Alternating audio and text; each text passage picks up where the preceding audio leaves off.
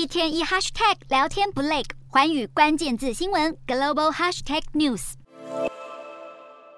全球经济衰退阴霾不退，美股新年首个交易日开高走低，受到美元走强和中国需求问题影响，国际油价暴跌，能源股领军大跌。做空机构持续血洗特斯拉，砍单消息促使苹果市值跌破两兆美元。四大指数全数静默，道琼收盘小跌十点八八点，标普走低百分之零点四，纳指下滑百分之零点七六，费半受挫百分之一点二三。美股四大指数全数收黑，道琼指数小跌十点八八点，收三万三千。一百三十六点三七点，纳斯达克下挫七十九点五零点，收一万零三百八十六点九八点，标普五百小跌十五点三六点，收三千八百二十四点一四点，非半指数下跌三十一点一二点，收两千五百点九九点。欧洲股市方面，尽管升息、经济衰退及乌俄战争等疑虑挥之不去，影响投资人信心，投资人仍然乐观看待新的一年。欧股今天收高，欧洲三大股市全数收高，英国股市大涨一百零二点三五点，收七千五百五十四点零九点，